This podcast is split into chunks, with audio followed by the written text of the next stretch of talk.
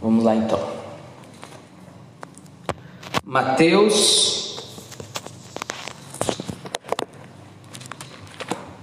capítulo 6.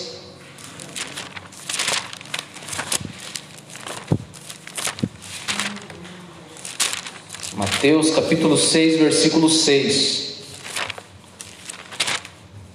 Peço para que vocês tenham um pouco de paciência comigo hoje, porque eu estou sem meus óculos esqueci eles, então vai ser pela graça e misericórdia.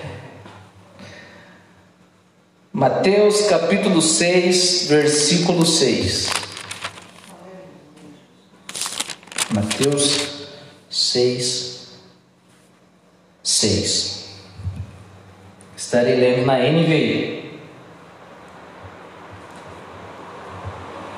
Mateus 6, 6 diz assim: mas quando você orar, vá para o seu quarto, feche a porta e ore a seu pai que está em secreto.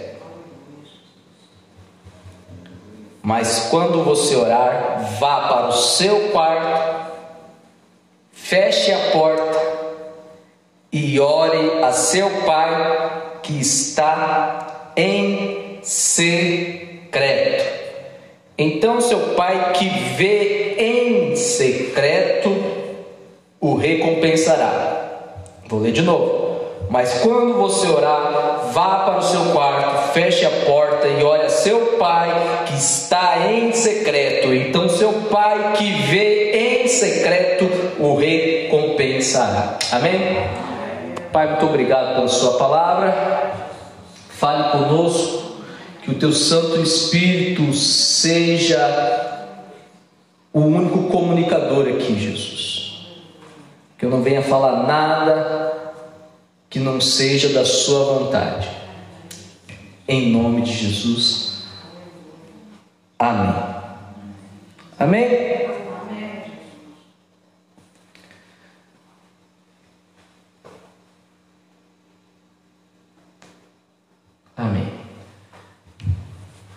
O título da nossa mensagem de hoje, o título dessa mensagem é O Poder do Secreto. Você pode repetir comigo? O Poder do Secreto? Vamos lá mais uma vez? Um, três. Um, dois, três. O Poder do Secreto. Mais uma vez. Um, dois, três. O Poder do Secreto. Amém. Esse é o título da nossa mensagem de hoje. Você sabia que o nosso sucesso tem mais a ver com o que fazemos em secreto ou no secreto do que necessariamente com o que fazemos em público? Você sabia disso? No secreto, planos são feitos. Quem aqui nunca fez um plano no secreto?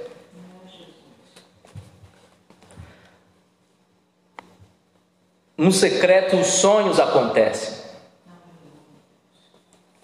Eu nunca vi ninguém sonhar em público. Normalmente, sonha-se no secreto. A maioria da, da criação tecnológica é feita em secreto.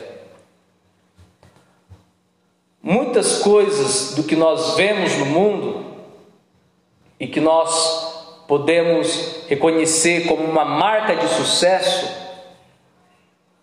foi feita no secreto. Qual é o grande sucesso da Apple? Quem aqui sabe o que é a Apple? A Apple é uma marca de celular, notebooks, enfim, de eletroeletrônicos, né? É uma das marcas mais caras do mundo. No segmento dela, é a, ela é a mais cara do mundo. Enquanto um celular normal custa em torno, um celular bom, custa aí em torno de mil reais, mil e duzentos. Qualquer celularzinho fraco da Apple vai custar dois, três contos o fraco dela. Então, qual é o segredo do sucesso? Por que os aparelhos são tão caros? A resposta é porque eles são únicos. E são únicos porque ninguém tem acesso ao segredo.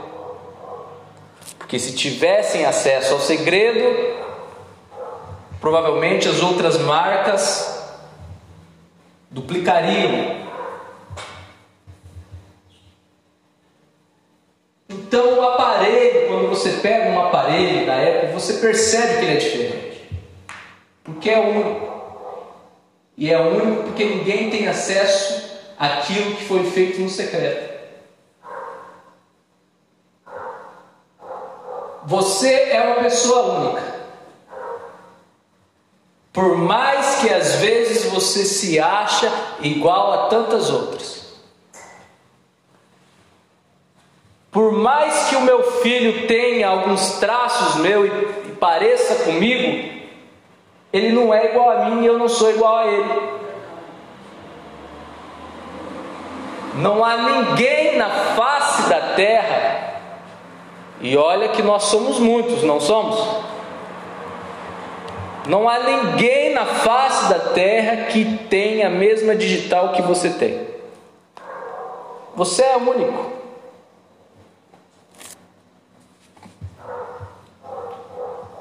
Qual é o grande sucesso da Coca-Cola? O segredo. O que, que diferencia a Coca-Cola da Pepsi?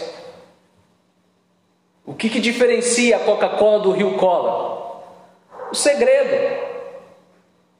Eu trabalhei muitos anos na Coca-Cola e quando iam fazer a mistura do xarope e da água com gás, do açúcar, enfim, quando ia misturar tudo, tinha uma coisa que ninguém misturava, que já vinha pronto. O segredo. Eu trabalhava na empresa da Coca-Cola e dentro da Coca-Cola ninguém sabia o segredo. Vinha pronto da central. Interessante isso. Por que eles têm esse cuidado? Porque o sucesso deles está ali. Está ali. Porque o diferencial deles está ali. O que eles fizeram no secreto é o diferencial deles. Amém? Tem um refrigerante que eu gosto muito e que para mim é o melhor do mundo. Não experimentei todos, mas para mim é o melhor do mundo, que é o Rio Branco. É bom, não é? Já experimentou, Marlene? Não tem outro, né? Para mim é o melhor do mundo. E certa vez ouvi dizer que o dono da Rio Branco disse o seguinte: que se ele perdesse tudo o que conquistou, os bens, a fortuna, a riqueza, ele construiria tudo de novo do zero. Porque ele sabe o segredo. E ninguém mais sabe. Interessante isso. É interessante saber que a gente pode reconstruir as nossas vidas uma vez que a gente experimentou algo peculiar no secreto, vivenciou algo peculiar no secreto. Isso não é interessante?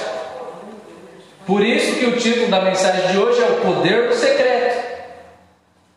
O poder do secreto. A verdade é que nós vivemos muito no holofote, no público. Mas o que faz a diferença nas nossas vidas, o que faz diferença na minha vida, o que faz diferença na sua, na sua e na sua, é o secreto. Amém? Amém? Mas o que é o secreto? De que secreto eu estou falando? estou falando de uma vida secreta? Não, não é disso que eu estou falando. Eu estou falando de pecado oculto, de esconder os pecados e viver no secreto? Não, não é disso que eu estou falando. O secreto que eu estou falando aqui é um lugar para se estar onde podemos desfrutar ou desperdiçar o tempo. O que, que é o secreto? O secreto é um lugar para se estar onde podemos desfrutar ou desperdiçar o tempo. O que determina o meu sucesso é o que eu faço com o meu tempo. O que determina o segredo do meu sucesso é o que eu faço no secreto. Quem está me entendendo? O que determina se você vai ser uma pessoa bem-sucedida ou não é o que você faz com o seu tempo. Mas o segredo do seu sucesso sempre será aquilo que você faz em secreto. Pastor, por que, que eu não sou uma pessoa bem-sucedida? A Bíblia diz que e promete uma vida abundante. Cadê essa vida abundante que nunca chega? E a pergunta que eu te faço é a mesma que eu me fiz: o que você tem feito com o seu tempo? Posso ir além? O que você tem feito no secreto?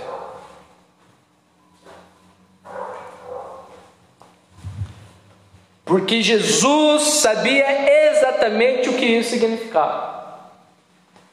Jesus sabia exatamente o poder do secreto. Lucas 5,16, Lucas 5,16 diz assim: Mas Jesus retirava-se para lugares solitários e orava. O Filho de Deus o Messias, o Cristo, retirava-se para lugares solitários e orava, porque ele entendia o poder do secreto. Lucas 6,12 diz assim: Num daqueles dias, Jesus saiu para o monte a fim de orar e passou a noite orando a Deus. Lucas 6,12. Num daqueles dias, Jesus saiu para o monte a fim de orar e passou a noite orando a Deus. Mateus 26, do 36 ao 39. Então Jesus foi com seus discípulos para um lugar chamado Getsemane e lhes disse: Sentem-se aqui, aqui, enquanto eu vou ali orar. Levando consigo Pedro e, dois, e os dois filhos de Zebedeu, começou a entristecer-se e a angustiar-se. Disse-lhes então: A minha alma está profundamente triste, numa tristeza mortal. Fiquem aqui e vigiem comigo. Versículo 39 diz assim: indo um pouco mais adiante. O que, que é isso? Indo para o secreto. O que, que é isso? Saindo do meio deles. O que, que é isso? Sozinho. Indo um pouco mais adiante, prostrou-se com o rosto em terra e orou: Meu se for possível, afasta de mim este cálice. Contudo, não seja como eu quero, mas sim como tu queres. Jesus sabia o poder do secreto. Sabia o poder do secreto. Por que Jesus enfrentou a morte? Porque ele sabia o poder do secreto. Por que enfrentou chicotes, porque Jesus enfrentou os soldados, ou melhor, não revidou em relação aos soldados, porque ele sabia o poder secreto.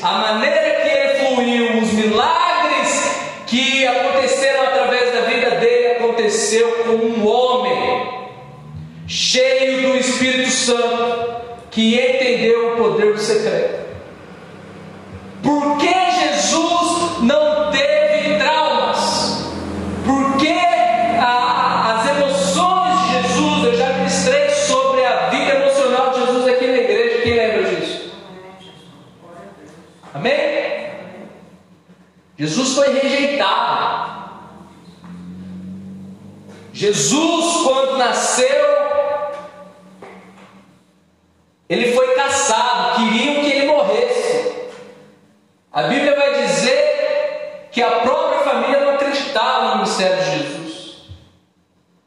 Ao que tudo indica, José faleceu na adolescência e juventude de Jesus. Maria teve que aguentar as contas sozinha.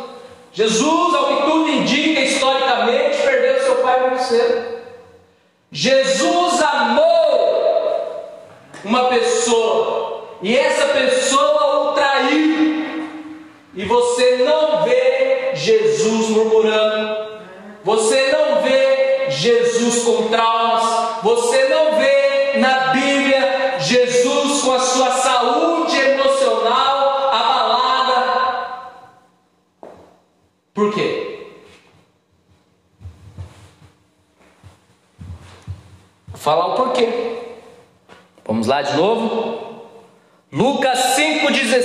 Jesus retirava-se para lugares solitários e orava. Lucas 6,12: Num daqueles dias, Jesus saiu para o monte a fim de orar e passou a noite orando. Mateus 26, 36 ao 39 diz assim: Vou ler aqui o versículo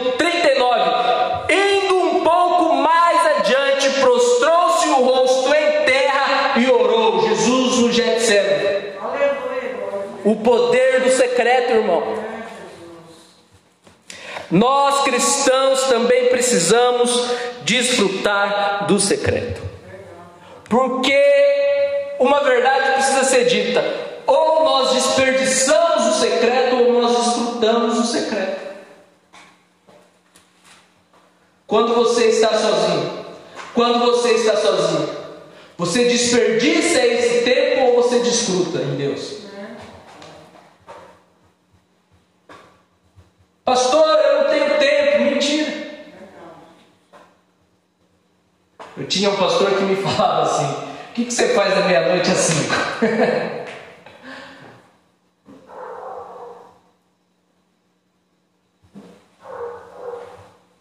Amém?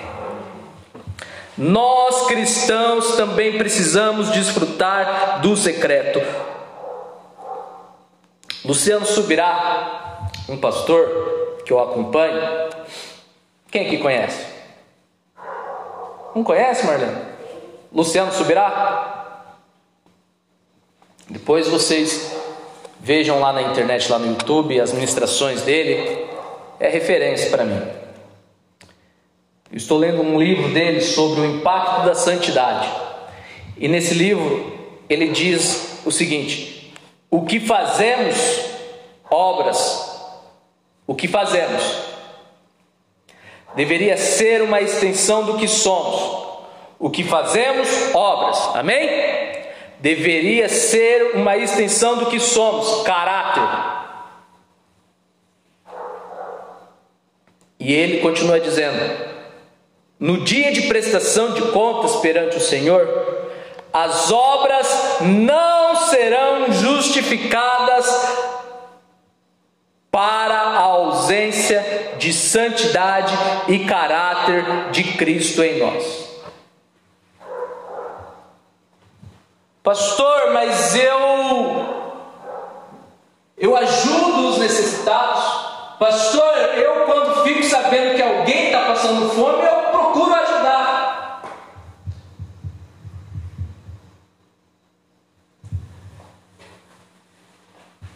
E ele diz assim: o que fazemos?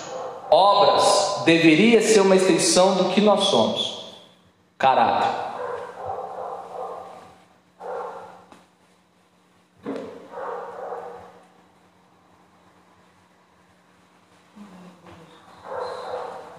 Amém? Porque a verdade é que o que a gente faz não diz respeito necessariamente o que a gente é.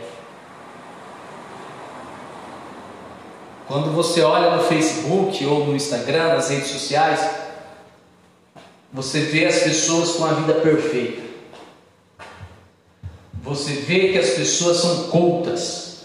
Parece que as pessoas são respeitosas. Mas lá na casa, é um marido que não está nem aí para a esposa é uma esposa que não está nem aí para o marido. É um pai que não dá uma atenção para o filho. É um filho que não respeita o pai. Então, quando nós olhamos, nós até julgamos e dizemos: Olha, Fulano como é, gente boa, olha esse pastor, muito gente boa. Mas ir lá em casa no secreto. Amém? O poder do secreto. O que, que vai mudar a sua vida? O poder do secreto. O que, que vai fazer diferença na sua vida? O que, que vai fazer você subir um degrau a mais em relação aos irmãos que não vieram? É que eles não ouviram essa mensagem. Se você aplicar, eu tenho certeza que o poder do secreto fará toda a diferença na sua vida. Certeza. E no final do culto, no final do culto, eu quero liberar uma palavra para a sua vida. Uma palavra de Deus. Deus falou comigo e eu vou liberar essa palavra para você. Então não fique preocupado com o horário. Você vai perder a bênção. Amém? No dia de prestação de contas perante o Senhor, as obras não serão justificadas para ausência de santidade. Mas eu louvei, mas eu tocava no louvor da igreja, mas quando estava com a namorada, como é que era? Amém? Muitos, Mateus 7, 22 e 23 diz assim: Muitos me dirão naquele dia: Senhor, Senhor, não profetizamos em teu nome obras. Em teu nome não expulsamos demônio, obras. E não realizamos muito milagres, obras. Então eu lhes, então eu lhes direi claramente: nunca os conheci. Afastem-se de mim, vocês que praticam o mal. Vocês nunca tiveram caráter. É isso que Jesus vai dizer para esses que não somos nós. Amém?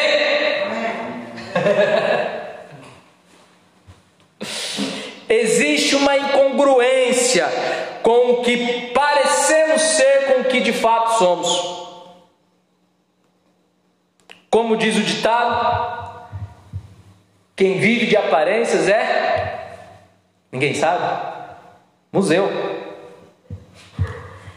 Será que só só eu conheço esse ditado? Igreja, cristãos não podem viver de aparências. Cristãos não podem viver de aparências. Cristãos que vivem de aparência não estão andando de acordo com a verdade do Evangelho. Vou repetir. Cristãos que vivem de aparência não estão andando de acordo com a verdade do Evangelho. Gálatas, capítulo 2, do versículo 11 ao 14, Gálatas capítulo 2, do versículo 11 ao 14, diz assim: Quando, porém, Pedro veio a Antioquia, Enfrentei-o face a face por sua atitude condenável. Paulo falando. O apóstolo Paulo falando do apóstolo Pedro. Quando, porém, Pedro veio a Antioquia, enfrentei-o face a face por sua atitude condenável, pois antes de chegarem alguns da parte de Tiago, ele comia com os gentios. Antes de chegar os judeus, Pedro comia com os gentios. Quando, porém, eles chegaram, afastou-se e separou-se dos gentios, temendo os que eram da circuncisão. Versículo 13. Os demais judeus também se uniram a ele nessa hipocrisia. De modo que até Barnabé se deixou levar. Versículo 14, Gálatas 2,14: Quando vi que não estavam andando de acordo com a verdade do Evangelho, gente verdade do Evangelho. Gente que finge ser o que não é, não anda de acordo com a verdade do Evangelho. Jesus era transparente.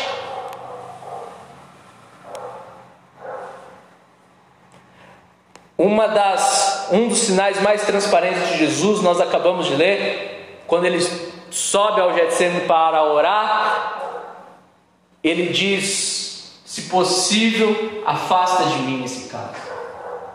Ele era o líder, tinha doze discípulos que olhavam para a vida dele e se inspiravam nele. Aonde Jesus ia, multidões iam atrás. Ele era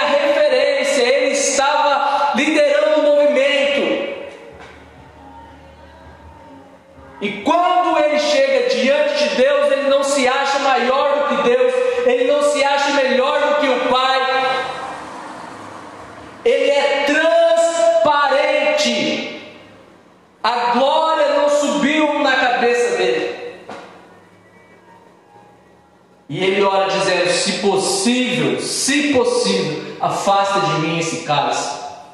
Amém?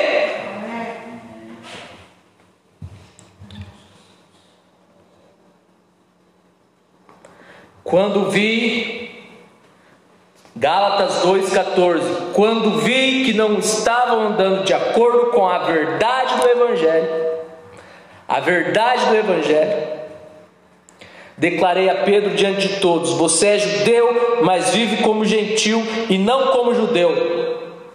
Portanto, como pode obrigar gentios a viverem como judeus? O que estava acontecendo aqui? Pedro, quando estava com os gentios, ele não vivia como um judeu. E quando estava com os judeus, ele ignorava o povo gentil. Eu estou falando aqui do apóstolo Pedro. O que estava acontecendo aqui? Na frente dos gentios, Pedro era uma coisa. Mas quando os judeus chegaram, Pedro se tornava outro. Na igreja, Pedro era uma coisa, mas lá fora, Pedro era outra. Com a família, Pedro era uma coisa, no trabalho, Pedro era outra. Quem vive na hipocrisia não anda de acordo com a verdade do Evangelho. Amém?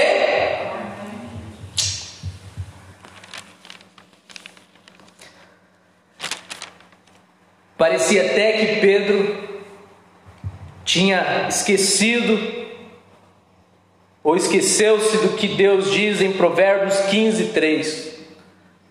Provérbios 15, 3: Os olhos do Senhor estão em todos os lugares. Os olhos do Senhor estão em toda parte, observando atentamente os maus e os bons. Não tem como se esconder de Deus. Não há lugar que a gente possa ir que Deus não possa ver. O que nós fazemos no secreto, Deus vê. O que nós fazemos quando ninguém vê, Deus vê. Não tem como se esconder de Deus. Seja dentro do mar, profundo, lá no mergulhador, ou seja um astronauta fora do planeta, ninguém consegue se esconder de Deus. Os olhos do Senhor estão sobre toda parte.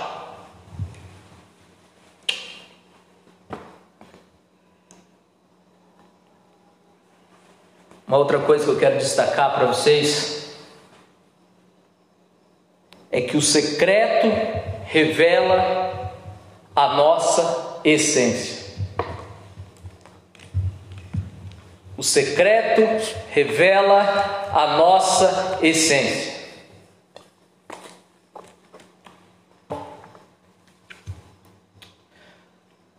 No secreto nós revelamos, nós nos revelamos. Somos verdadeiros no secreto.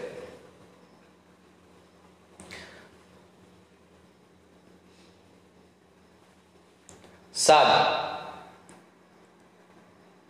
Nós não somos o que nós estamos vendo aqui acerca um do outro. Nós somos o que somos no secreto.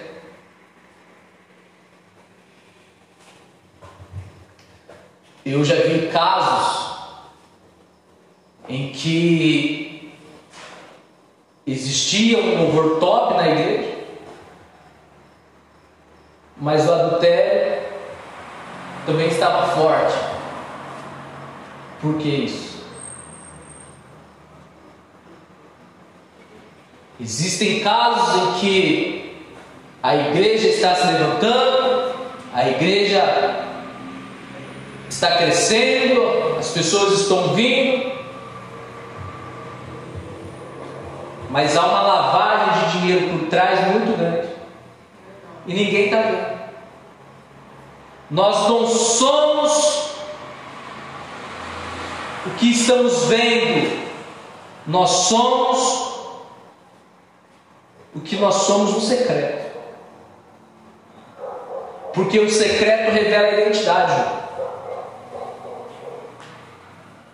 O secreto revela a identidade. Duas coisas que revelam a identidade: dinheiro e o secreto. Porque no secreto a gente acha que ninguém está vendo. Então no secreto eu não preciso usar a roupagem de santo.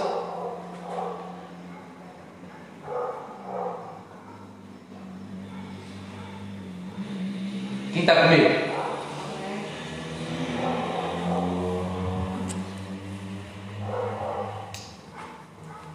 Agora, se é verdade que no secreto eu não preciso usar a roupagem de santo, também é verdade que no secreto eu realmente me avalio e vejo que de fato eu sou coerente com as minhas atitudes. Porque o que faz a diferença, e eu descubro a minha identidade, é quando momentos em que, dando um exemplo meu, pastor, é quando em momentos em que minha esposa está no trabalho, meu filho está na minha sogra, o que, que eu estou fazendo em secreto? Em momentos em que ninguém está te vendo, em momentos em que ninguém está te observando, o que, que você está fazendo? Você pode se alegrar ou você pode se, se entristecer se você tiver um senso crítico. Você se alegra quando fala, opa, eu estou condizente com o que eu estou apresentando. Glória a Deus por isso. Ou então, opa, eu não sou o que as pessoas acham que eu sou.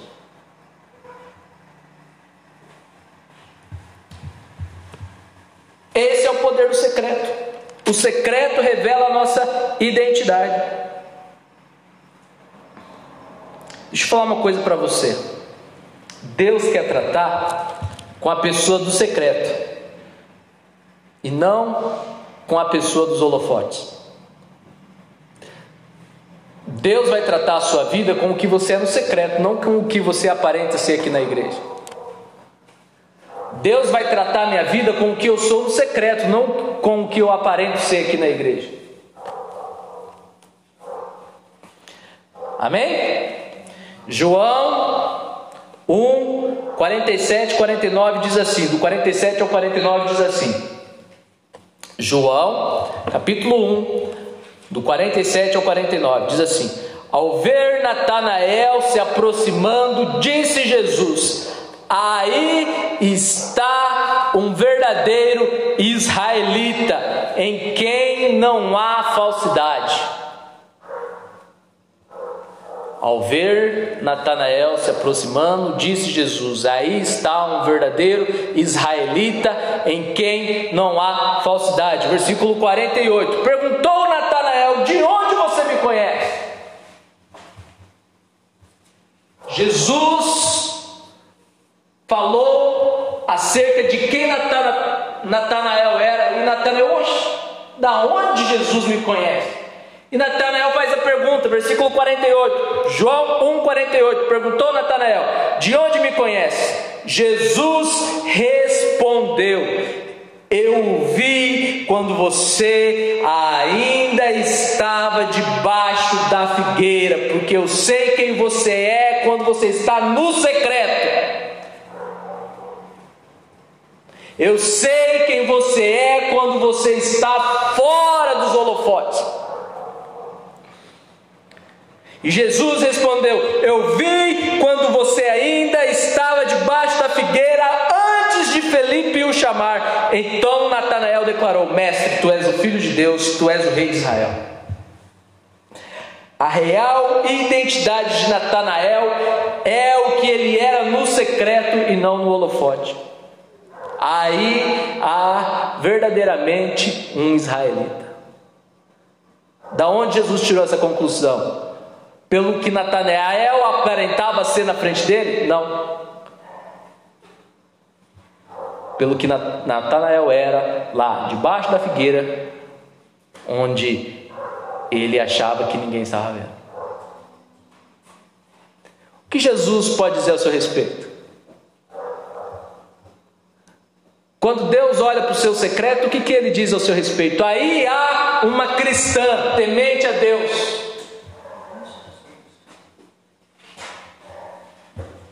que Jesus diz ao seu respeito. Aí há um jovem temente a Deus. Será que Deus pode fazer a aposta que ele fez com o diabo em relação a Jó? Ele pode fazer com a sua vida? Você tem visto o meu servo Jó? Você tem visto o João Vitor? Jovem ímpio, temente a Deus, de caráter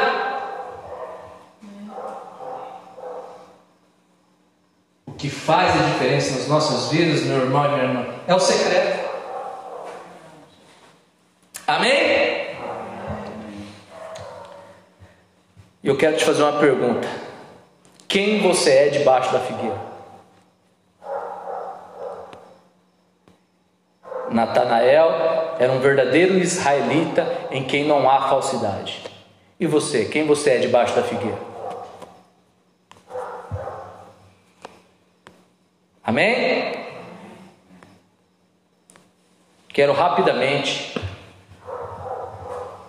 rapidamente, passar três, três dicas, três pontos, como você queira, para que a gente possa sair desse culto com um direcionamento de Deus para as nossas vidas. Primeira coisa que eu aprendo acerca do secreto o secreto é um lugar onde encontramos Deus. O secreto é um lugar onde encontramos Deus. Mateus 6,6 diz assim: Mas quando você orar, vá para o seu quarto, feche a porta e ore a seu pai que está em. O que, que diz o texto? Mateus 6,6 é o texto que a gente iniciou. Mas quando você orar, vá para o seu quarto, feche a porta e ore para o seu pai que está em secreto. Quem que está em secreto? Deus. Amém? Amém, Amém gente? Amém. O secreto é o lugar aonde encontramos Deus. Aonde Deus está? Vamos lá, me ajuda, por favor. A Bíblia está aí, Mateus 6,6. O Pai está em secreto. O secreto é o lugar onde encontramos Deus.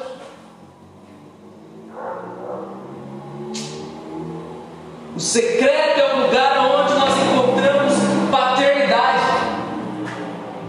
Quem que está em secreto? É o Pai. Seria oculto, escondido? Oi? Secreto pode ser um oculto e escondido? Pode ser. Pode ser. É o, é o quarto, é o momento que você está sozinho. É, é- é esse momento aí. Tá? O culto é, é sinônimo, né? Sinônimo de secreto. Escondido são sinônimos.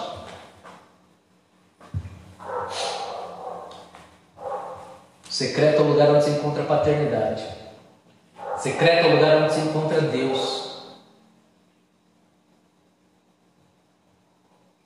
Sabe? Quanto tempo você não vai para o secreto? Eu, em toda casa que eu, que eu, que eu mudo, né, que não tem casa, vivo de aluguel, por enquanto, é, um, um dos requisitos da casa é ter o quartinho. Quartinho secreto, quartinho de oração. É o quarto onde eu vou chorar, é o quarto onde eu vou orar, é o quarto onde eu vou me derramar. Porque o secreto é o lugar onde eu encontro Deus. Porque o secreto é o lugar onde eu encontro o Pai. Sabe? E Deus está com saudade de você no secreto. A gente faz dali o altar. É.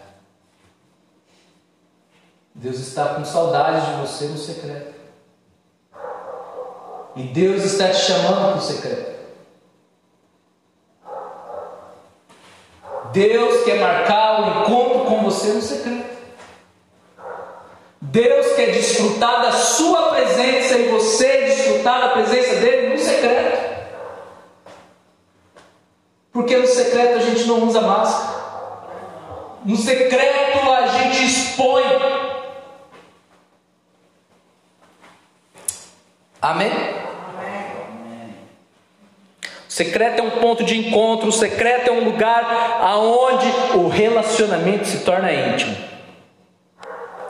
O secreto é um lugar aonde o relacionamento se torna íntimo.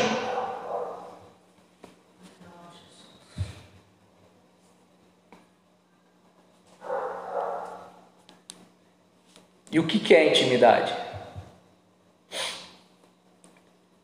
Intimidade é expor a nudez.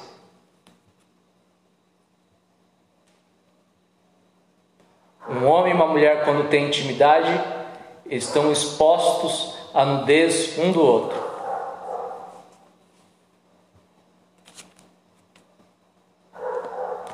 Adão e Eva esconderam a sua nudez quando já não eram mais íntimos de Deus. Porque a nudez revela de fato quem nós somos. A nudez revela os nossos defeitos, as nossas manchas, as nossas feridas.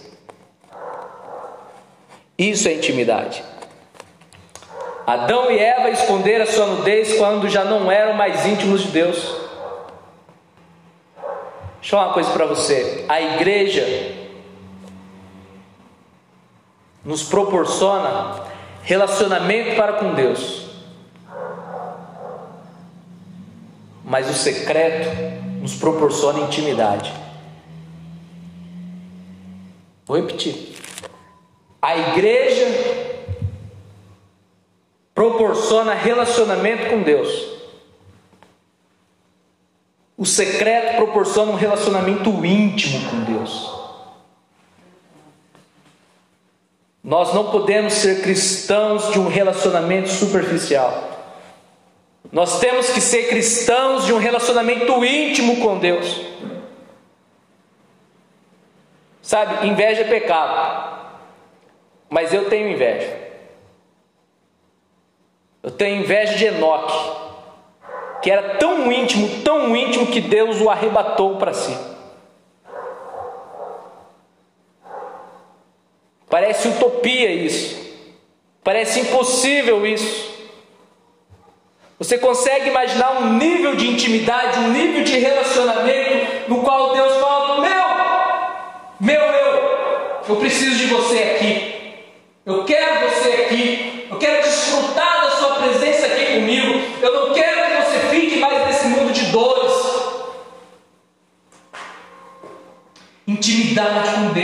A gente precisa de intimidade com Deus.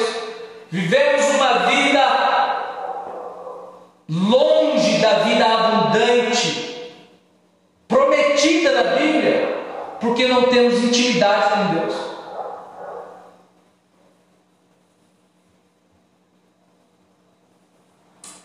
Amém?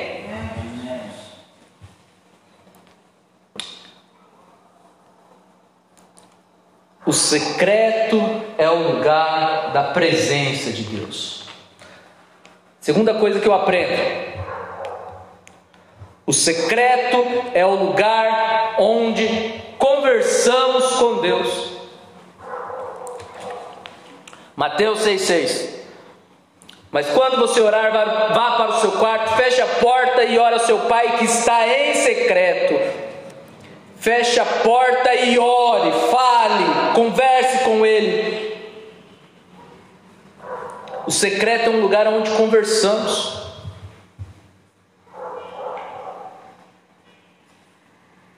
É inadmissível a gente se dizer cristão e não conversar com Cristo. É inadmissível a gente se dizer filhos de Deus e não ter um momento de diálogo com Deus. É inadmissível. Pastor, Não vem com essa conversa. Na igreja você louva, na igreja Deus fala, mas a igreja não te proporciona, ao menos, ao menos na reunião de oração. Na reunião de oração você fala e Deus responde. E a gente vai voltar para as nossas reuniões de oração.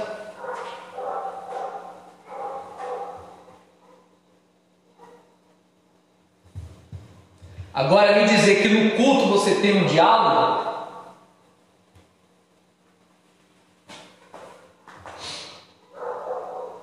Existe sim um falar, existe sim um responder, mas longe de ser aquilo que é o secreto. Amém? Existe sim, mas longe de se comparar aquilo que é o secreto. Eu li aqui para vocês. Jesus, quando foi para orar, ele orou a noite inteira. Não li? Jesus, quando foi para multiplicar os pães, sabe qual foi a oração dele? Pai, eu te agradeço. Só agradecer. E os pães se multiplicaram. Porque relacionamento de verdade, conversa de verdade, você tem que ter um secreto. O que vai fazer a diferença na sua vida quando você impor a mão sobre alguém que precisa de um milagre e ele de fato ser curado, não são muito, não é muito a palavra que você vai falar no momento, mas sim a palavra que você já disse lá no secreto, o que você já experimentou no secreto, o que você vivenciou no secreto. Amém? O secreto é um lugar onde conversamos com Deus. Existe um diálogo no secreto. E o que é diálogo? O diálogo é um fala, para de falar, escuta, o outro responde. Muitas vezes nós só estamos falando, Deus, eu preciso fazer isso, Deus, eu preciso fazer aquilo, Deus, Em nome de Jesus, amém. E sai. Isso não é um diálogo, isso é um monólogo. No secreto é eu falo, eu paro de falar, e com os meus ouvidos atentos eu escuto a voz de Deus. E se em cinco minutos ele não falou, eu espero mais cinco. E se em dez minutos ele não falou, eu espero mais dez. Eu não saio do secreto até Deus falar comigo, até o Espírito Santo falar comigo, até ouvir a voz de Jesus, até Ele tocar no meu coração. Deixa eu falar uma coisa para vocês.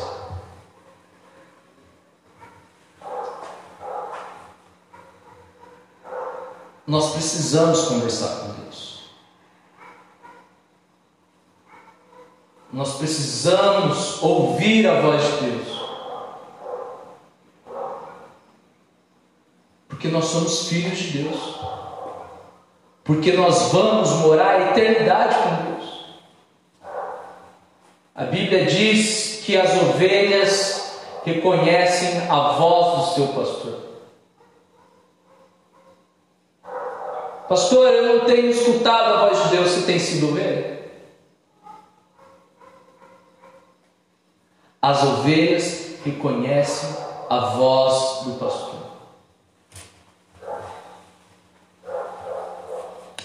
E a terceira coisa que eu aprendo é que o secreto é um lugar onde surge recompensas. Repete comigo, recompensas. Mateus 6,6. Mas quando você orar, vá ao seu quarto, feche a porta e ora ao seu pai que está em secreto. Então seu pai que vê em secreto o recompensará. O recompensará. Aleluia, Jesus. Aleluia, Senhor. Então, Seu pai que o vê em secreto o recompensará. Eu quero explicar algo aqui para vocês rapidinho.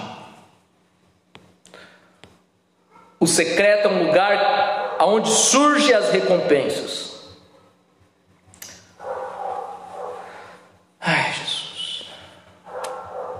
Lucas 5,16. Mas Jesus retirava-se para lugares solitários e orava. Lucas 5, 16. Sabe qual é a conclusão disso? O que estava acontecendo antes? Antes disso acontecer, Jesus cura um leproso.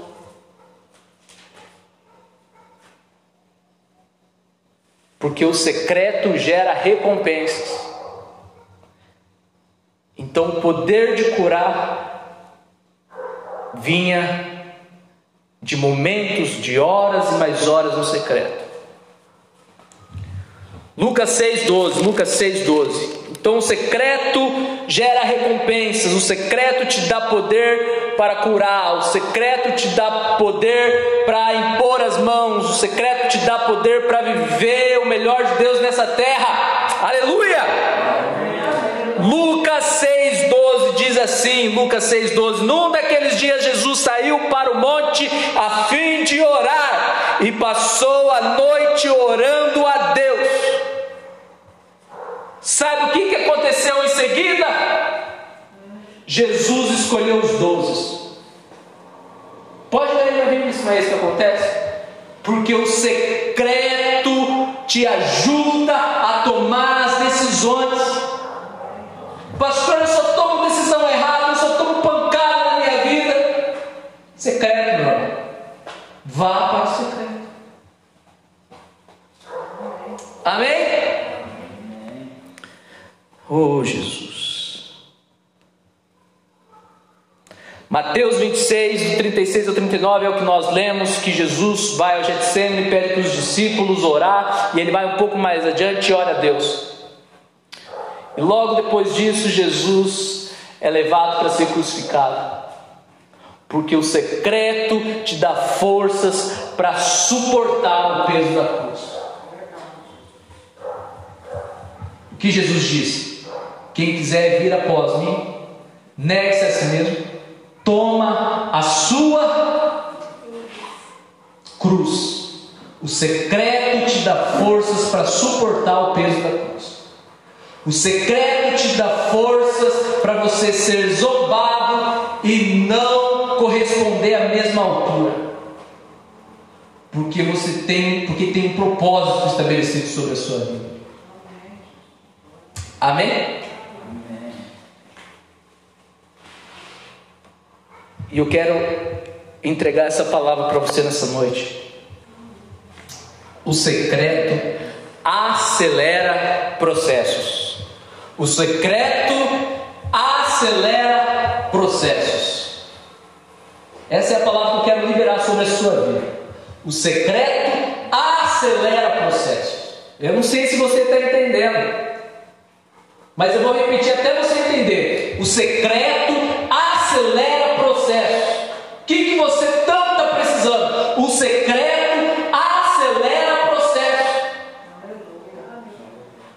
Você não entendeu? Hã? Abrevia a. Então a gente vem para a igreja, a gente faz campanha. E Deus vai abençoar, vai abençoar, mas o secreto acelera processos. Pastor,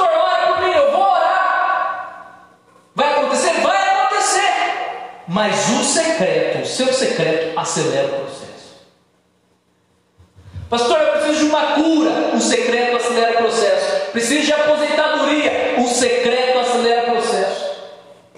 Preciso de um trabalho. O secreto acelera o processo.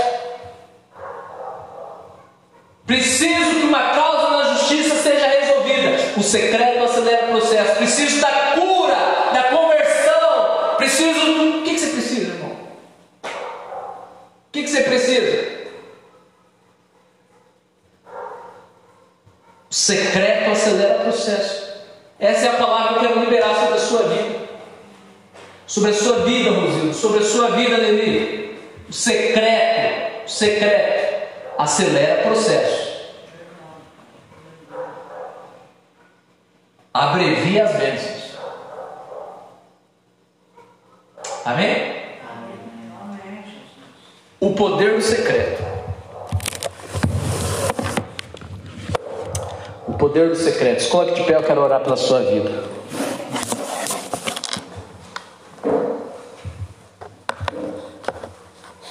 Que nessa semana, em nome de Jesus, em nome de Jesus,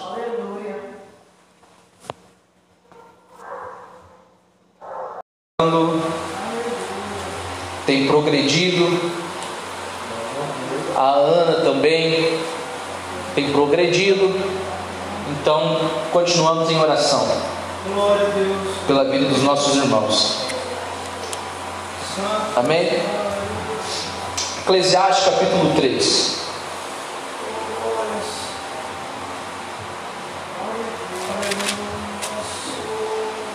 Quem achou diz amém. Para tudo há uma ocasião certa. Para tudo há uma ocasião certa. Há um tempo certo para cada propósito debaixo do céu. Tempo de nascer e tempo de morrer. Tempo de plantar e tempo de arrancar o que se plantou. Tempo de matar e tempo de curar. Tempo de derrubar e tempo de construir. Tempo de chorar e tempo de rir. Tempo de prantear e tempo de dançar. Tempo de espalhar pedras e tempo de ajuntá-las. Tempo de abraçar e tempo de se conter. Tempo de procurar e tempo de desistir. Tempo de guardar e tempo de jogar fora. Tempo de rasgar e tempo de costurar. Tempo de calar e tempo de falar. Tempo de amar e tempo de odiar. Tempo de lutar e tempo de viver em paz. O que ganha o trabalhador com todo o seu esforço? Tenho visto o fardo que Deus impôs aos homens. Ele fez tudo apropriado ao seu tempo.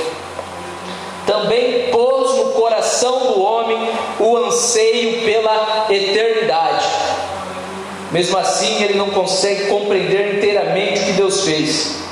Descobri que não há nada melhor para o homem do que ser feliz e praticar o bem enquanto vive. Descobri também que poder comer, beber e ser recompensado pelo seu trabalho é um presente de Deus. Glória a Deus. Amém? Feche seus olhos, Aleluia. vamos orar. Deus me ajuda. Me ajuda a ministrar a Sua palavra.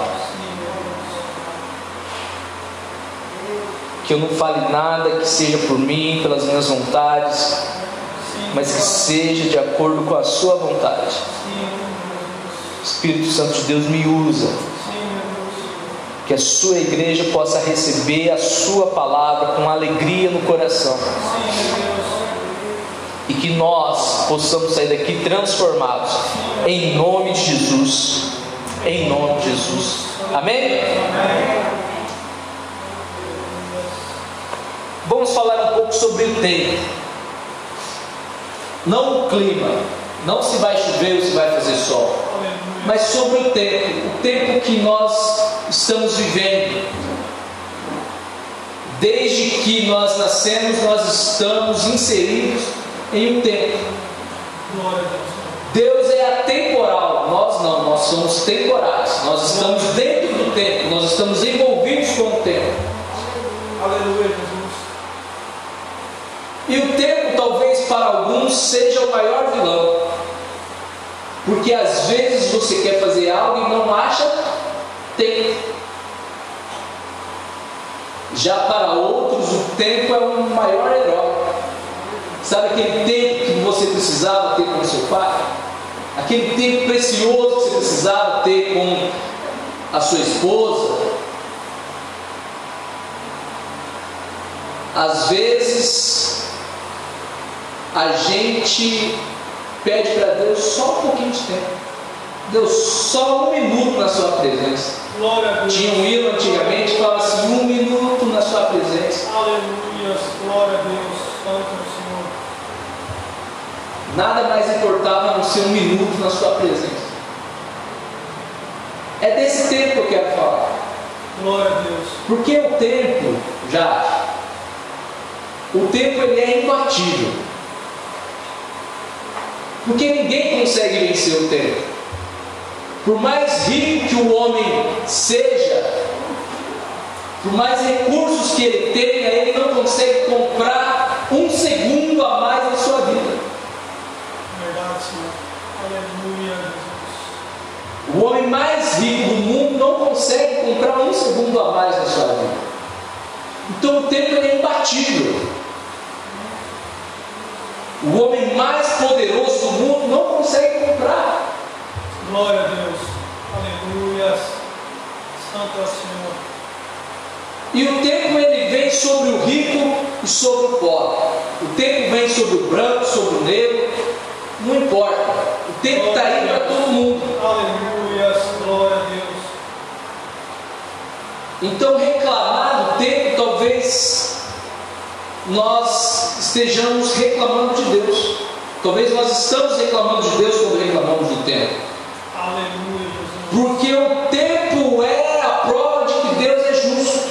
Glória a Deus. O Santo. tempo é a prova de que Deus não tem filho preferido. Aleluia. Deus não dá mais tempo para o Elivelto e menos tempo para o César. Aleluia. Os dois têm o mesmo tempo. Aleluia. No final das contas, o que vai fazer a diferença é o que eles fizeram com o tempo deles. Glória a Deus. E Aleluia. é isso que a gente precisa entender. É isso que a gente precisa entender. Por que, que eu quero falar sobre esse tempo? Porque eu tenho percebido e tenho visto até mesmo na minha vida que muitas vezes o diabo tem roubado muito tempo. E talvez na sua vida ele também tenha roubado muito tempo. E você nem percebeu. Tempo que poderia fazer com que você frutificasse, fazer com que você vivesse o seu ministério, às vezes você está envolvido com uma outra coisa. Vou dar um exemplo muito comum, talvez não seja comum para todos, mas às vezes quando a gente pega para assistir uma série, eu mesmo esses dias peguei para assistir uma série, só terminei de assistir quando a série acabou. Foi 12 horas de série, virei a noite assistindo. Talvez para vocês seja um absurdo, mas talvez o seu problema seja novela. Talvez o seu problema, o ladrão o instrumento que o diabo está usando para roubar o seu tempo de vida, o seu tempo com a sua família, o seu tempo de intimidade para com Deus, talvez seja um churrasquinho que não, não, não convinha fazer. E ali vai uma hora, duas horas, e depois daquilo você viu que, cara, o que a gente levou disso? Talvez o que esteja tomando seu tempo é trabalhar demais. É verdade. Pastor, é pecado trabalhar demais? Não, não é pecado nenhum. Aliás, demais é. Pecado não é trabalhar. Glória a Deus. A gente precisa trabalhar. Só que a gente precisa analisar e reaver como nós estamos administrando o nosso tempo. Porque a gente é expert em olhar para o vizinho e depois questionar Deus como ele está sendo tão abençoado. Nem crente ele é, olha como ele usa o tempo dele. O mesmo tempo de 24 horas que Deus te deu, Deus deu para ele. Glória a Deus. Amém. Enquanto uns ficam 12 horas numa série, outros ficam 5 horas trabalhando, depois mais 2 horas vai se divertir com a família, e assim vai. Então eu percebi que o diabo está roubando o nosso tempo. O nosso tempo como cristão. Porque quanto mais velho de igreja, mais a gente tem que se tornar religioso. Quanto mais nós nos tornamos religiosos, mais íntimos de Deus a gente fica. Jesus ele nunca combateu a prostituta, mas o religioso ele condenou. Aleluias. A prostituta e disse: Ó, vai e não peques mais. Cadê aqueles que te condenam? Se eles não te condenaram, eu também não vou te condenar. Vai e não peques mais. Agora, o religioso, João Batista chamava o religioso de raça de víbora. Glória a Deus. Porque é uma ilusão a gente estar 10, 20 anos, 30 anos na igreja, achando que estamos bem com Deus, achando que estamos fazendo por merecer mas não temos relacionamento dentro de casa com Deus. Em casa a gente é totalmente diferente. Glória a Deus. Em casa a gente fica mais batendo papo, jogando conversa fora do que orando, do que lendo, do que jejuando, do que se consagrando. É verdade, Senhor. E eu quero ser bem sincero para você, o que vai fazer eu ser salvo e você ser salvo não é o que eu faço aqui, mas é o que eu faço no quarto, no secreto. Se é que eu faço alguma coisa no secreto. Aleluias. Porque às vezes você acha que vir para a igreja é, é sinônimo de salvação. O que você faz no secreto, onde ninguém está te vendo, onde às vezes é só você no computador, onde às vezes é só você e a sua esposa, Aleluia. ou onde às vezes você está sozinho, ninguém mais está te vendo, nem seu marido, nem sua esposa, nem seus filhos, é isso aí que importa. Aleluias. Então o diabo tem roubado os nossos tempos, o nosso tempo. O tempo de viver o propósito de Deus para com as nossas vidas. Então, eu tenho visto isso, não é exclusividade nossa da igreja de Lobato, mas eu tenho visto muitas pessoas jovens depressivos. Por um lado, a Bíblia diz: jovens, você é forte. Aí o diabo, é, você é forte, então se eu não roubar o seu tempo, você vai fazer muito. Porque você é forte, tem energia, tem disposição. Então vem cá, toma uma depressão de graça aqui para você. É assim que funciona. E a igreja não abriu os olhos para ver, eu não tinha me atentado a isso, até que Deus começou a incomodar em relação ao tempo. Cuidado com o tempo. Glória a Deus. Aleluias. Santo é o Senhor. Nós tínhamos as reuniões de segunda-feira. Uma horinha de oração, uma horinha. Era uma hora. Uma hora Uma hora você gasta assistindo o Faustão que você nem vê. Era uma horinha, uma horinha. E quem vinha? Glória a Deus. Oh, Sabe, eu não estou aqui para jogar peso, eu estou aqui para esclarecer para vocês que um dia Deus vai perguntar: Eu te dei 24 horas, eu te dei 70 anos, eu te dei 80 anos, o que, que você fez? É verdade. É isso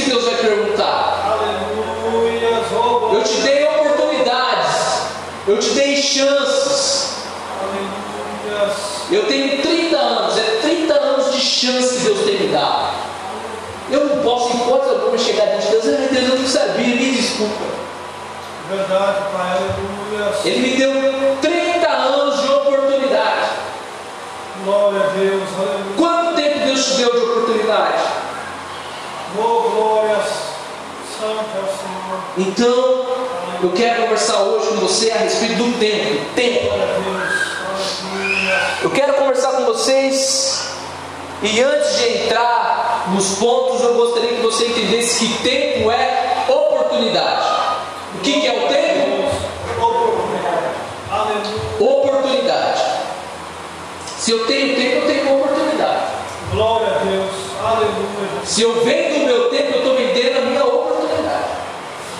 Se eu não valorizo o meu tempo, eu não estou valorizando a oportunidade que Deus está me dando. Glória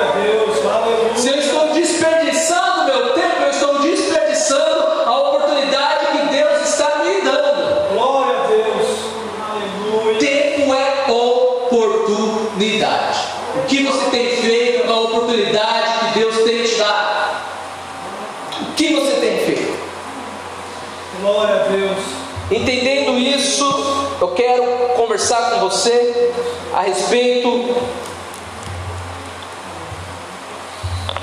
de quatro pontos em relação ao tempo. Eu tenho certeza que você abriu o seu coração, se você não achar, pô, o pastor está tá falando para mim isso aí, o pastor me conhece, sabe da minha vida. Se você ficar nessa, você vai sair pior do que entrou. Agora, se você abrir o coração, Deus vai entrar e vai mudar a sua vida. Você vai aprender a valorizar o tempo. Você vai entender que tempo é oportunidade. Então você vai acordar mais cedo, vai dormir mais tarde. Você vai valorizar os momentos que você tem com a sua esposa. Você vai valorizar os momentos que você tem com seus filhos. Você vai valorizar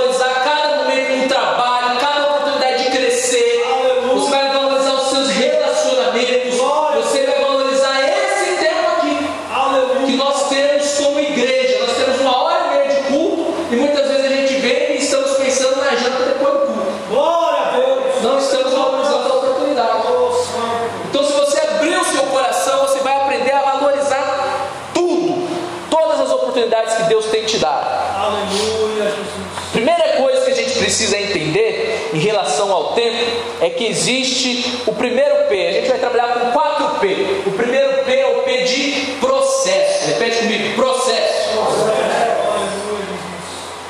Processo. Não é o processo judicial, mas é o processo que a gente precisa entender na vida. Glória a Deus. Aleluia. Existe um processo. Oh, glórias. Aleluia, Jesus. Aleluia. Existe um processo.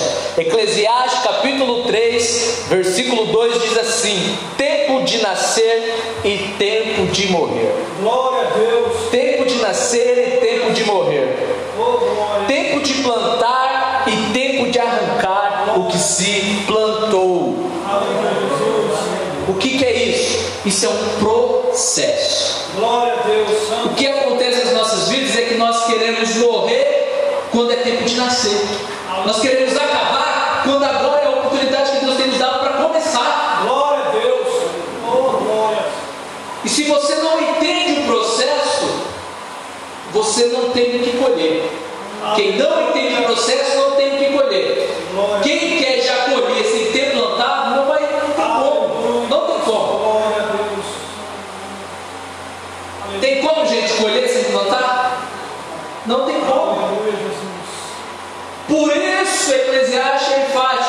Irmã Maria de Lourdes. Eclesiastes é enfático, ele diz assim: há tempo de plantar Glória e há tempo de.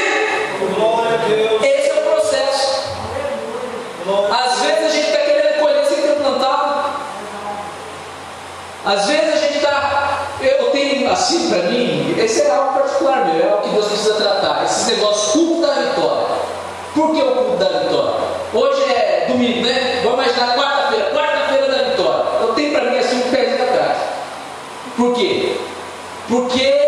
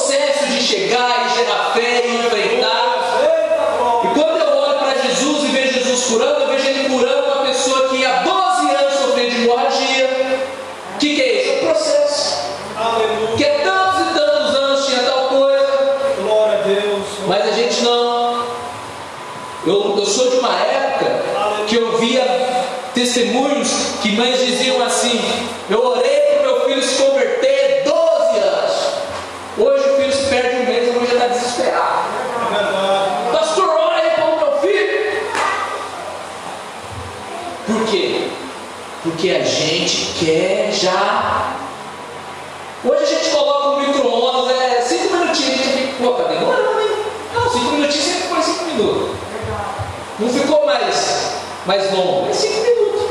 Não é, César? A gente vai ligar o celular, a gente, pô, já está demorando, né? Isso tem acabado com as nossas vidas. Primeiro P, eu pedi processo. Entenda o processo.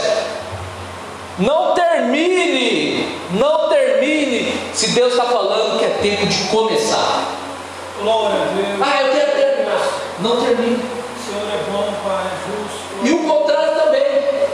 Não comece se Deus está falando tem que. Aleluia. Glória a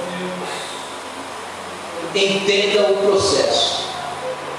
Entenda o processo. Quando José teve a promessa de Deus de que ele seria um dos maiores no Egito, ele já se tornou logo em seguida.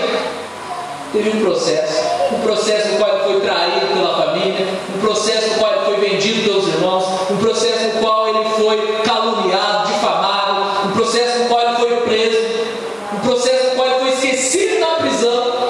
Daí, então, muitos anos depois, ele se tornou o segundo da maior nação do mundo naquela época. Glória a Deus.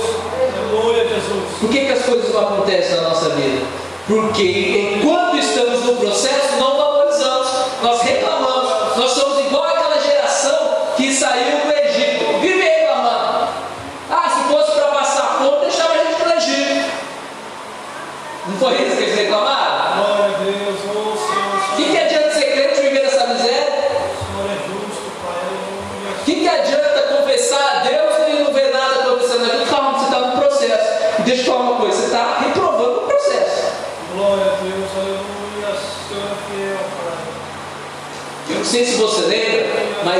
geração que reclamou no processo morreu no deserto. Quem entrou para a terra prometida foi a outra geração.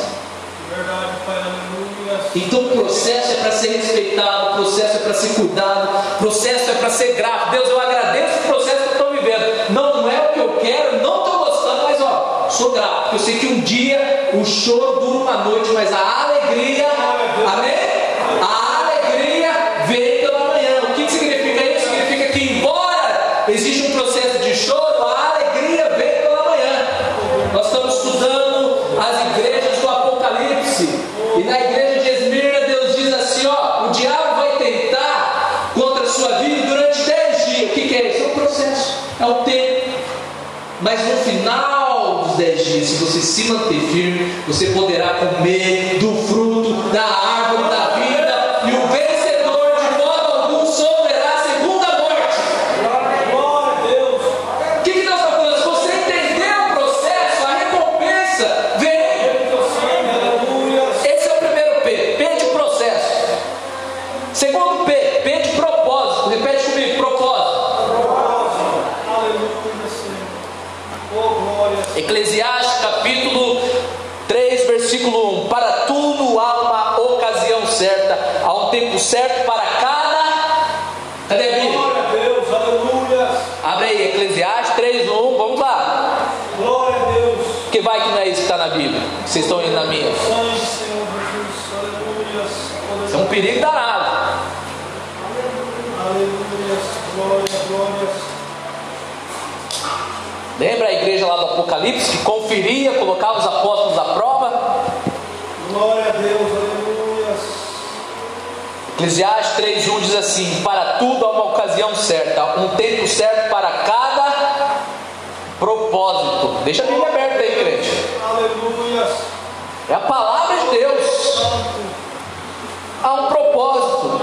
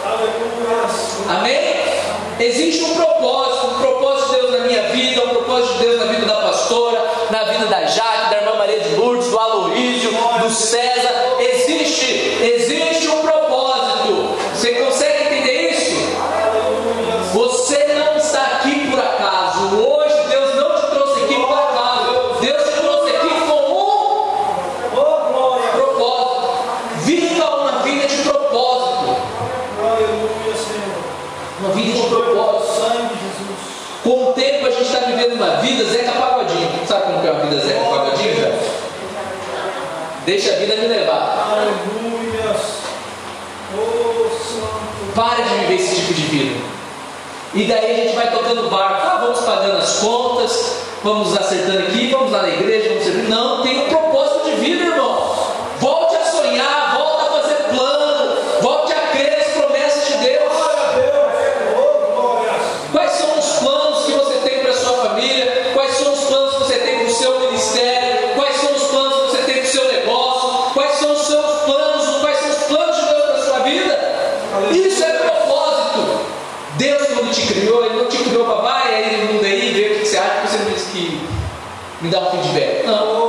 Deus te criou com um propósito, com um propósito. Você está aqui, César. Deus te fez com uma missão.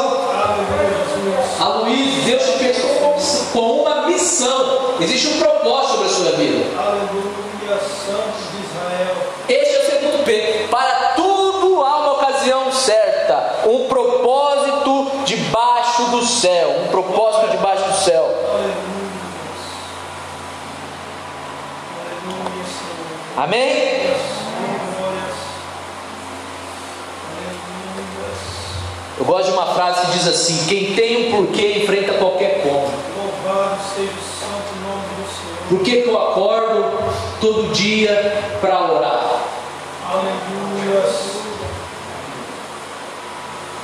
Por que, que o irmão Marcos todo dia levanta e arruma o almoço, arruma o almoço, né, Marcos? Glória a Deus. E vai para o trabalho? Santo de Israel. Porque ele tem um porquê. Aleluia. E o porquê dele é um porquê de construir um negócio, é um porquê de trocar de carro. Então não importa as objeções que ele vai enfrentar, ele tem um porquê. Glória a Deus. Sabe o que acontece nas nossas vidas? Nós já não estamos tendo mais porquês. Quem tem um porquê enfrenta qualquer ponto. O que significa isso? Quem tem um propósito, quem tem um objetivo, enfrenta qualquer objeção. Aí vai chegar o seu vizinho, o seu parente, enviados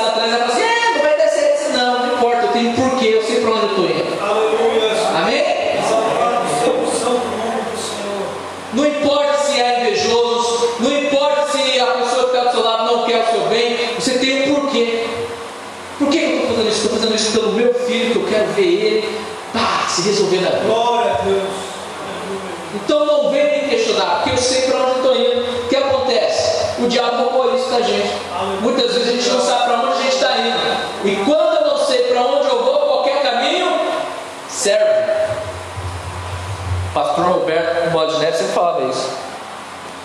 Quando eu não sei para onde estou indo, qualquer caminho serve. O problema com qualquer caminho, irmão, porque às vezes o propósito de Deus é aqui para você, na direita e você está indo aqui, ó, na esquerda. Aleluia. Então cuidado. Amém? Tenha um propósito. Vou falar uma coisa para você, uma dica. Saia daqui hoje, saia desse culto, chega na sua casa e escreva um plano, um projeto, um propósito. Até no final do ano, eu vou conquistar isso em Deus, eu vou conquistar isso aqui na minha casa, eu vou conquistar isso para a minha vida. Aleluia. Faça isso. Glória a Deus. Aleluia. Faça isso. Coloque é, a sua fé em ação. Santo é Amém? Sangue. Até no final do ano eu vou ganhar uma alma. Até no final do ano eu vou fazer, não sei, um churrasco do pastor, que ele é muito bonzinho. Aleluia. Terceiro P. P de prioridades. Repete comigo, prioridades. O texto diz assim que é tempo de nascer, tempo de morrer, tempo de plantar e tempo de arrancar. Se para cada situação há um tempo, significa que para cada tempo há uma prioridade. Glória a Deus. Se para cada situação há um tempo, João Vitor, significa que prioridade. Aleluia, Jesus. Santo é Senhor. O que acontece é que a gente está balançando tudo. A gente está rindo em velório. Na hora de chorar, a gente está rindo. Não, não, não é rir, agora é hora de chorar. Glória a Deus. Aleluia. Não estamos entendendo o tempo. Oh, Santo, Santo. O que tem sido prioridade nas nossas vidas? Santo é. Toda pessoa bem-sucedida, toda pessoa, Luiz, toda pessoa bem-sucedida, ela tem é, um. Hã? Não entendi. Ela tem uma agenda de prioridades. Prioridades. Toda pessoa bem-sucedida. Aleluia. Isso é comum entre todo homem e mulher bem-sucedido. Eles acordam de manhã e a prioridade do dia. Hoje a prioridade do dia é fazer mercado. Glória a Deus. Aleluia. Santo. E daí eles vivem o dia de acordo com as prioridades.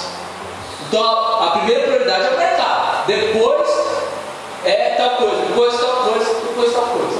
Porque se não der tempo de fazer as outras coisas, o que era essencial para o dia foi feito. Olha que lindo que a Bíblia ensina. Deixa eu uma coisa para você. Isso, isso que eu estou te falando, existem coaches, é, psicólogos, mentores ensinando aí e estão cobrando assim, ó, pá, uma pano para falar isso aqui que eu estou te falando. De fazer prioridades, tarefas de prioridades. E isso a Bíblia nos ensina. E a gente não está nem aí para a Bíblia. Faça prioridades. O seu negócio, ele quer o teu negócio dele, marca lá. ó. Hoje a prioridade é, sei lá, comprar o quê? Hã? Material. Hoje a prioridade é comprar material. Quando a gente não trabalha com prioridade, fala para dizer, gente, eu sofri isso hoje. Hoje. Tinha uma louça lá em casa lá que era para mim lavar já. A louça estava dia antes pronto, né, gata? Aí eu falei, não, eu vou lavar. Glória a Deus. Aleluia. Aí eu olhei para a louça, a louça olhou para mim. Aí não deu aquele clima, né? Não, amanhã eu lavo. À noite eu lavo. Falei, gata, é porque eu tenho que adular ali, né? Gata, eu lavo. Vamos assistir o que eu vi. Aí, aí chegou a noite, nossa, tô com sono. Aí veio outro dia. Aí teve louça do almoço, de novo, café da manhã, depois da janta. Aí a gente ia almoçar fora, não, depois eu lavo, a tarde vai chegar, tá um dia tão preguiçoso, um dia meio, tá ontem, um dia preguiçoso. Ah, vou ficar aqui, tá? É, friozinho, depois eu lavo. Irmão do céu, hoje na hora que eu peguei a louça para lavar, fiquei umas, umas duas, duas para três horas lavando louça já. Por quê? Porque quando a gente procrastina nas prioridades, ela vem mais forte no outro dia. Ela vem mais forte, o gigante vai se dobrando, vai se dobrando, daqui a pouco o gigante é maior do que a gente. Entendeu? A prioridade era fazer comprar produto. Ah, não comprou produto, mas no outro dia tinha que levar o neném na escola e comprar produto. Não, vou levar o neném na escola. Aí no outro dia tinha que levar o neném na escola, também era trabalho e produto.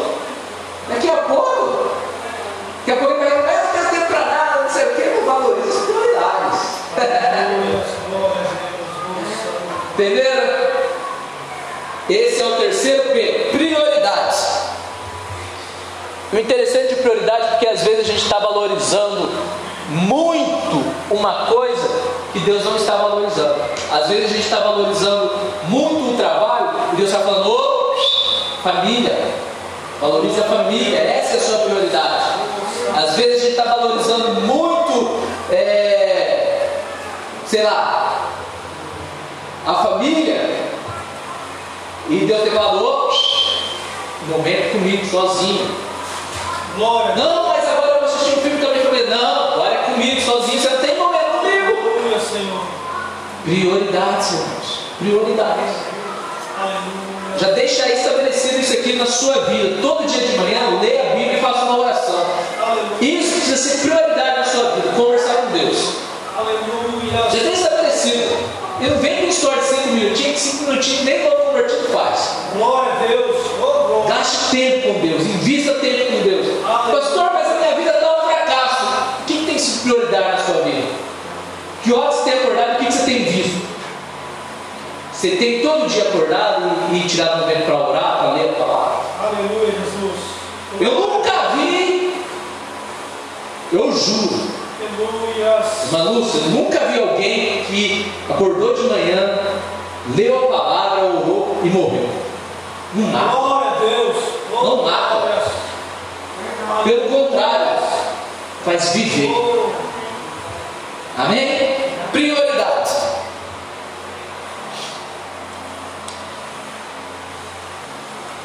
E o quarto P é o P de prudência. Aleluia, Jesus. Santo é o Senhor. Repete comigo: prudência. Prudência. Aleluia. Porque é o seguinte: o texto vai dizer: tempo de curar, tempo de derrubar, o tempo de construir, tem o tempo de chorar e tempo de rir. O texto não está dizendo assim, ó. Nesse tempo você chora, você ri, você construi, você planta. Não. Você está falando assim, ó, tem o tempo de chorar, o tempo de rir. Então, o que acontece? Tudo que é feito fora do tempo, presta atenção nisso. Tudo o que é feito fora do tempo produz inconsequência, distração, negligência, precipitação e, consequentemente, pecado. Tudo que é feito fora do tempo produz. É verdade, Pai. Aleluia. Glória a Deus. Santo Quando você quer começar o negócio não é o tempo de Deus, deixa eu falar uma coisa para você: você está se distraindo. Glória a Deus. Você está negligenciando o propósito de Deus. Então é preciso ter prudência, prudência, cuidado. Aleluia. Porque às vezes você acha que o seu coração é a palavra de Deus e o nosso coração não é a palavra de Deus, irmãos. Não é o que eu sinto no meu coração, não é o meu desejo, não é o que eu estou sentindo. Não é assim que funciona. Aleluia. É verdade, Senhor. Glórias. Porque nessa, não, pastor, o meu coração está mandando eu investir em algo. Filho, o coração do homem é enganoso. Cuidado com o seu coração. Santo Deus, Israel. Não, pastor, meu coração está mandando fazer tal coisa. Cuidado com o seu coração. Glória a Deus. Porque nessa de fazer tal coisa você está sendo imprudente, não está vivendo o propósito de Deus para aquele tempo. Glória a Deus. E quando eu não vivo o propósito, eu não aproveito a oportunidade. Glória Então tenha prudência. Prudência. Prudência é saber distinguir as coisas das quais convém evitar. Isso é prudência. Aleluia, Jesus. Quando eu não tenho prudência, eu perco o foco, eu me desvio e eu peco. Glória a Deus. Santo é Senhor. Por quê? Porque eu faço o que não era para fazer fora do tempo. Faço o que não era para fazer fora do tempo. Então eu peço a promoção para o patrão fora do tempo. Você precisa ficar atento a isso. Aleluia. Você vai pedir promoção no dia que ele brigou com a esposa. Não é tempo. Você até ia ser promovido, mas foi pedir logo naquele dia. Prudência. Deus, Ele vai alinhar o tempo. Amém? Aleluia, Jesus. Você insiste muito em uma coisa e não é, não era para insistir, fora do tempo.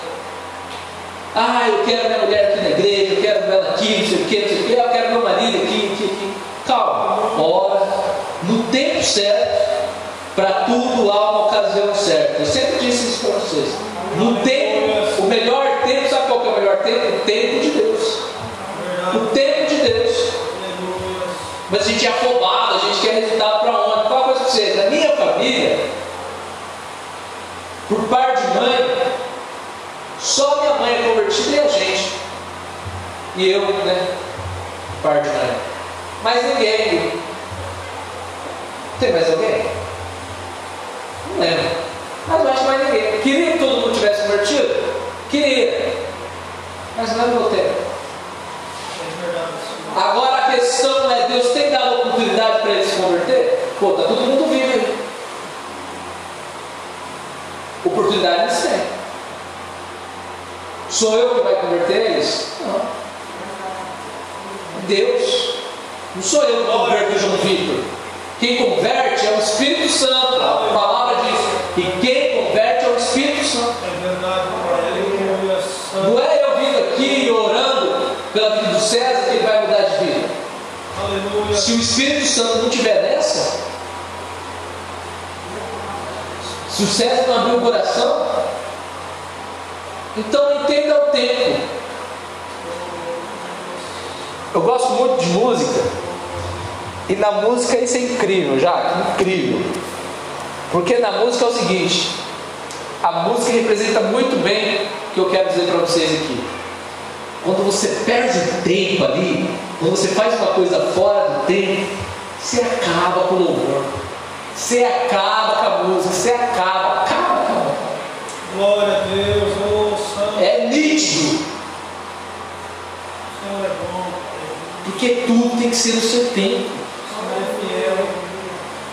Deus poderia criar o mundo em um dia? Sim ou não? Sim, amém? Ele criou? Por quê? Porque tudo tem o seu tempo. Inclusive o tempo do descanso, para você que só vive trabalhando. Amém? Amém. Que, que eu estou falando isso? Porque o diabo tem roubado o nosso tempo. E em nome de Jesus ele não vai roubar mais. Glória a Deus. Amém? O último P é o P de pretensão. Falei 4P? Esse é de bônus então. Quinto P. P de pretensão. No versículo 11, Eclesiastes 3, 11, diz assim: Ele fez tudo apropriado ao seu tempo, também pôs no coração do homem o anseio. O que é o anseio? É a pretensão, é o desejo, é a vontade pela eternidade. Amém? É isso que está escrito aí? Se não fosse, sem corrigir, não. Você está falando bobeira aí. Aleluia. Santo. Hã? É, algumas versões mudam. Pretensão, anseio, desejo. Você sabe que existem momentos na sua vida que você sente vazio e você fala, puxa, vida, por que eu estou tão assim? Você sabe que quando você fica muito tempo sem vir para a igreja, você se sente mal.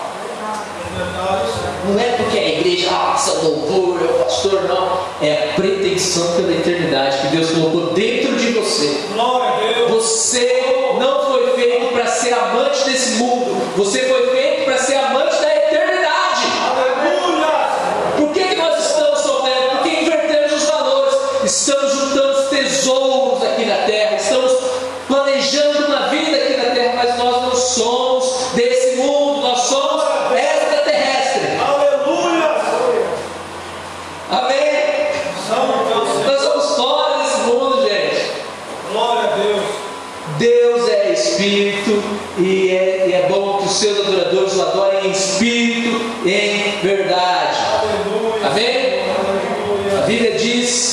quando a gente formos é, para o céu, nós teremos um novo corpo.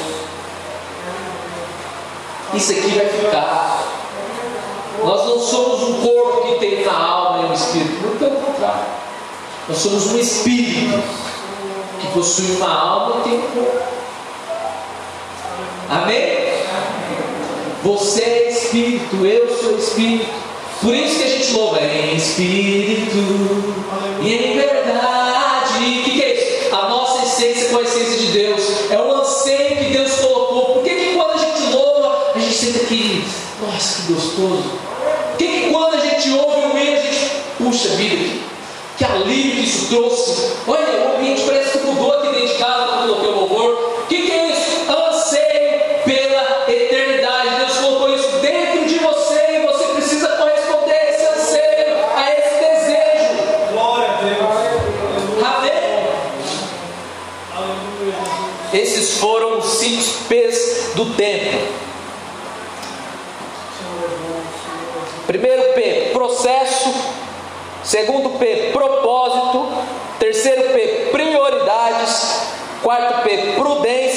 E quinto e último P, pretensão. Sabe por quê? Deixa eu te falar uma coisa. Deus trabalha com o tempo. Glória a Deus. Deus trabalha com o tempo. Deus trabalha com o tempo. Deus poderia ter criado o mundo em um dia e não criou. Ele trabalha com o tempo. O ministério de Jesus tinha um tempo para acontecer. João 2, 1, 4. João 2, 1, 4. Maria, junto com Jesus, numa festa de casamento, ela diz: Ó, acabou o aí, filho. Faz um milagre aí. Mulher, o que eu tenho contigo? Meu tempo não é chegado. Tinha um tempo para acontecer. O ministério de Jesus. Glória a Deus. Amém? Os demônios sabem do tempo. Os demônios, o diabo e todo o seu exército está atento ao tempo. Mateus 8, 28 e 29. Mateus 8, 28 e 29. Jesus, quando chega em Gadara, dois endemoniados chegam a ele e dizem assim: O que você veio fazer aqui? Nos atormentar, nos atormentar antes do tempo. Deixa eu falar uma coisa para você. Quando você sentir que existe uma opressão muito forte sobre a sua vida, é porque o demônio entendeu que é o tempo de Deus te levantar e você está cedendo às vontades do diabo. Ele sabe do tempo. Quando a luta vem, o diabo arranja qualquer maneira para te derrubar, para tirar do foco, é que é o tempo de você começar e por você dar brecha para o diabo, você quer terminar. Porque o diabo sabe do tempo. Cuidado com isso, irmão. Pastor, mas minha vida está difícil. Estou numa luta, uma opressão, uma depressão, uma angústia, algo está acontecendo. O que, que é isso? O que, que é isso, filho? Isso é para você estar tá decolando. O diabo sabe disso e ele está te impedindo. E você está nessa